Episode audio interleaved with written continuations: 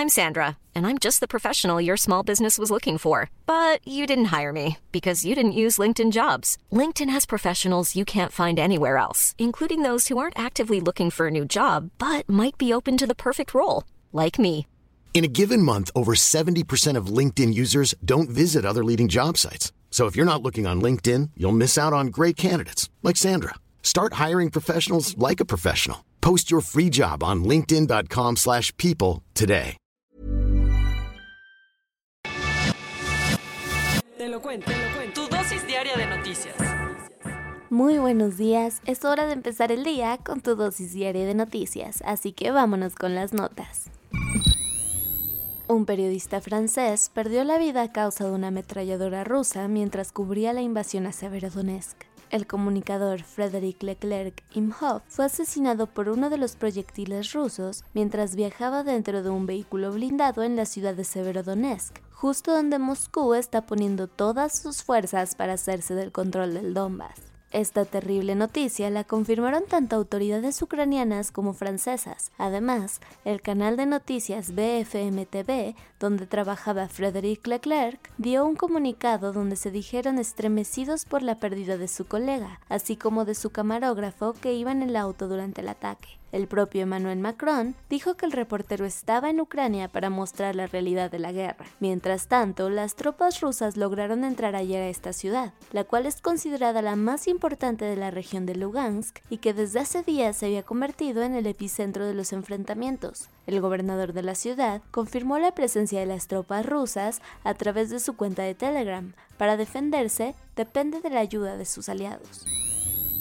En la Unión Europea ya se pudieron poner de acuerdo y acordaron prohibir la mayoría de las importaciones de petróleo ruso. El grupo de los 27 por fin acordó frenar el mayor flujo económico que tenía el Kremlin desde sus arcas. Bueno, al menos de manera parcial. Esto porque desde Hungría alegaron su fuerte dependencia hacia el crudo ruso, por lo que les dieron chance de mantener temporalmente su consumo por oleoductos. De todas formas, este ha sido por mucho el mayor sacrificio que la Unión Europea ha tenido que hacer para apoyar a Ucrania desde que inició la guerra. ¿Y qué se acordó?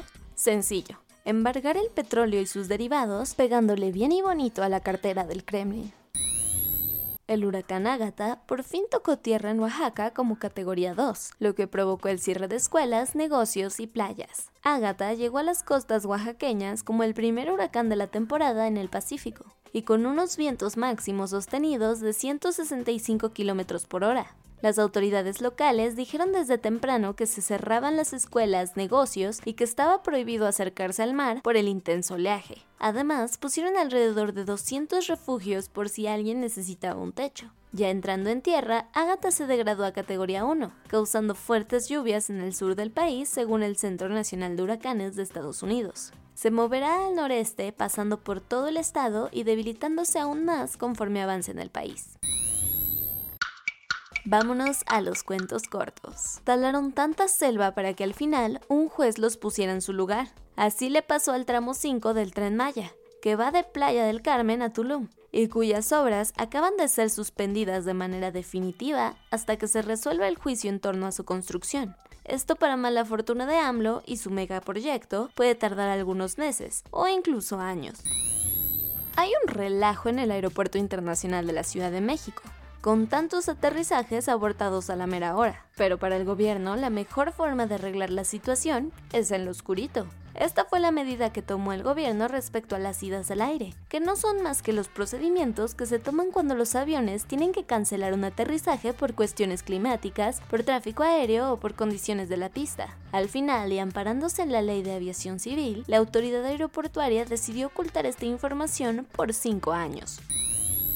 Parece que con tantito trabajo social y un perdón a regañadientes puedes librar el castigo por robar y desaparecer nada más y nada menos el expediente sobre la Casa Blanca. Así le hicieron los dos exfuncionarios federales que están acusados de habérselo llevado. Resulta ser que a puro amparo y apelaciones lograron que un juez congelara su proceso penal y con ello la posibilidad de mandarlos a juicio, con la única consigna de que para reparar el daño pidieran disculpas. El meollo de las tensiones por la autonomía de Taiwán trajo consigo nuevas pláticas entre los funcionarios de Pekín y Washington, que buscan aclarar el panorama. Específicamente estamos hablando de los jefes de defensa en ambas naciones que andan afinando los detalles para ir a terapia de pareja a mediados de junio, en la conferencia del diálogo de Shangri-La. La asistencia al evento ya está confirmada por el secretario de Defensa estadounidense Lloyd Austin. ¿Borrón y cuenta nueva en la Champions? Al menos eso piden las autoridades francesas, que como viste no pudieron contener las oleadas de fanáticos ingleses que se colaron a la fuerza brincando como Spider-Man en la gran final entre el Real Madrid y el Liverpool. Los ministros de Francia pidieron disculpas y reconocieron que su operativo de seguridad se quedó corto frente a las ambiciones de aquellos que por ahorrarse unos miles de euros se metieron ilegalmente al estadio. Nadie está vivo, esas fueron las palabras de las autoridades en Nepal tras encontrar los restos del avión que se accidentó el fin de semana en las montañas del Himalaya. Como te contamos, los equipos de rescate hicieron hasta lo imposible para llegar con prisa al lugar de la tragedia. Aunque ya esperaban lo peor, las autoridades por fin dieron con los restos de la nave y también tristemente con 21 cuerpos sin vida de las y los pasajeros y miembros de la tripulación que iban a bordo. Y eso fue todo por el día de hoy. Yo soy Ceci Centella y nos escuchamos mañana para tu dosis diaria de noticias. Bye. Hey, folks, I'm Mark Marin from the WTF Podcast, and this episode is brought to you by Kleenex Ultra Soft Tissues your ally to help tackle your allergy symptoms this season. I love the change of seasons, but nobody loves pollen and all those other things floating in the air that make you sneeze during this nice weather. Kleenex Ultra Soft tissues are hypoallergenic and allergist approved. So fight back against watery eyes and runny noses without worrying about irritating your skin. For this allergy season, grab Kleenex and face allergies head on.